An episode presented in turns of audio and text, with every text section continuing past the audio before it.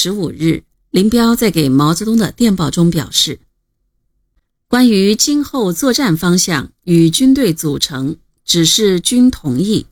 大约在结冰后，主力即将南移，而后大约以三个纵队的兵力在冀东平绥作战，以两个纵队兵力在南满作战，余下四个新老纵队兵力可能以两个老纵队在北宁县作战，以两个纵队在沈阳长春线作战和掩护北满根据地。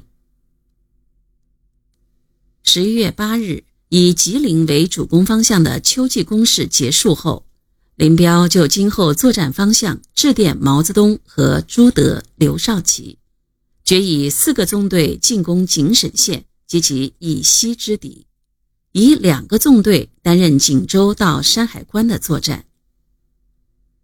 下一步的作战，你以三个纵队进入冀东和平绥线作战，必要时准备以四个纵队进入冀东。毛泽东对林彪的部署非常满意。十三日，他告诉林彪，晋察冀冬春两冀可与东北配合作战。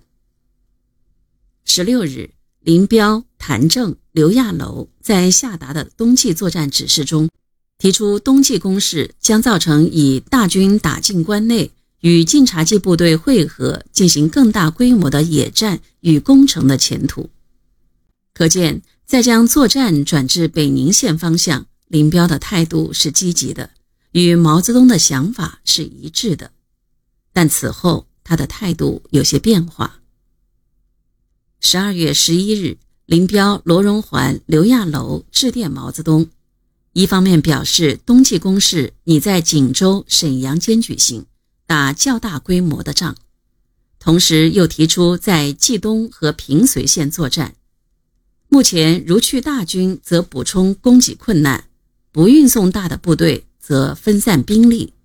打小仗仍不易找，打大仗赶兵力不够，故暂时不去。你在明年开春后再看形势动作。对南下作战抱犹豫态度。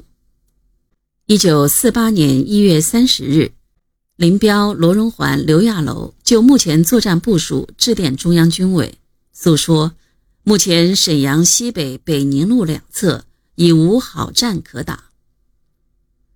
既然入冀东打不了仗，在沈阳附近北宁路又无好仗可打，下步作战方向转向何方，就成了毛泽东和东北人民解放军首长关注的中心，也由此引出毛泽东著名的。二月七日的长电，在这封长电中，毛泽东指出：“你们现在打辽、安、本、营区域之敌很有必要。这个战役完成后，你们就可解放辽南，两个纵队增至主攻方面去。下一次作战有两个方向：一是打抚顺、铁岭、法库之敌。”一是打阜新、易县、锦西、新城、绥中、山海关、昌黎、滦州等地之敌，究竟打何地之敌为好，依情况决定。但你们应准备对付敌军由东北向华北撤退之形势。蒋介石曾经考虑过全部撤退东北兵力至华北，后来又决定不撤。这主要是因为南线我军尚未渡过长江，及北线我军尚未给蒋介石更大打击的缘故。但最近你们已连续取得几次大胜仗，如果你们再有几次大胜仗，杨罗阳又出平绥、出冀东，南线我军又有积极行动，蒋军从东北撤退可能性就将突然增长。其时间可能在夏季或更早一点，因此你们应准备于一个月内外完成县地区的作战，而于一个月以后再进行一个战役，然后进入大休整，准备应付上述可能的新形势。但不知部队情况许可这样做否？你们上次电报曾说锦州方向无仗可打。该方向情况究竟如何？如果我军能完全控制阜、义、兴、绥、余、昌、滦地带，对于应付蒋军撤退是否更为有利？